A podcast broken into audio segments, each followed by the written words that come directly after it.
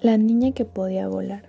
Siempre hemos escuchado que esto de volar era una fantasía para el ser humano, pero en un pueblito muy lejano vivía una niña en su casa con sus padres y su hermano, que aparentemente era normal. La niña desde muy pequeña soñaba con tocar las nubes y volar como los pajaritos. La mamá muy enojada con ella por su obsesión no la dejaba salir afuera porque decía que se iba a ir de la casa.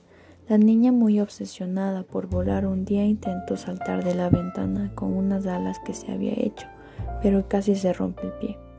Al siguiente día, llorando en su cama, que deseaba volar, hasta que se le apareció una hada, la cual le dio unas alas muy bonitas, pero le dijo que mantuviera en secreto. Pero la niña no hizo caso y se salió a mediodía a dar vueltas en el cielo. Entonces el hada se enojó mucho y le quitó sus alas y le dijo que jamás va a confiar en ella porque desobedeció y las personas también muy asombradas por ese hecho que la niña volaba se le acercaron y le insistían a que vuele pero ella no podía porque la hada le quitó sus alas y ella lloraba.